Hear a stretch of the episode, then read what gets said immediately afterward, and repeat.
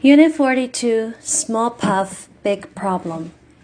Smoking is the leading risk factor for lung cancer. Tobacco smoke contains thousands of chemical substances, more than 60 substances of which are known to cause cancer. People usually associate smoking with males, thinking men account for the majority of deaths from lung cancer. Yet, recent reports have shown that the number of smoking females increases rapidly, and women have a higher chance of getting lung cancer than men. Research shows that tobacco affects genders differently. Compared with men, women are more likely to develop lung cancer at a younger age when they are exposed to tobacco smoke at the same level as men. According to statistics, lung cancer kills more women every year than breast cancer, and 20% of female cancer patients are non smokers. Women are also more likely to develop small cell lung cancer, which spreads quickly.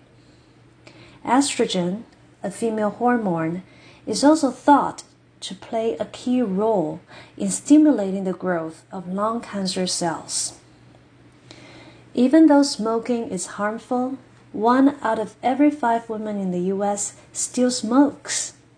These women do not comprehend the degree of the risk that they are taking while smoking. Although medical treatments keep improving, the five year survival rate for people with lung cancer is only 19%. The best way to prevent lung cancer is simply to quit, or better, never to start smoking. The risk for lung cancer increases with the quantity, duration, and intensity of smoking. Women who stop smoking greatly reduce their risk of dying prematurely, so quitting smoking is beneficial at all ages. Recently, people all over the world have started to pay more attention to the problem of smoking among women. Aggressive campaigns have been launched against tobacco companies. We must act to draw the public's attention to the impact of smoking on women's health and counter the tobacco industry's strategies targeting at women to help in the anti cancer battle.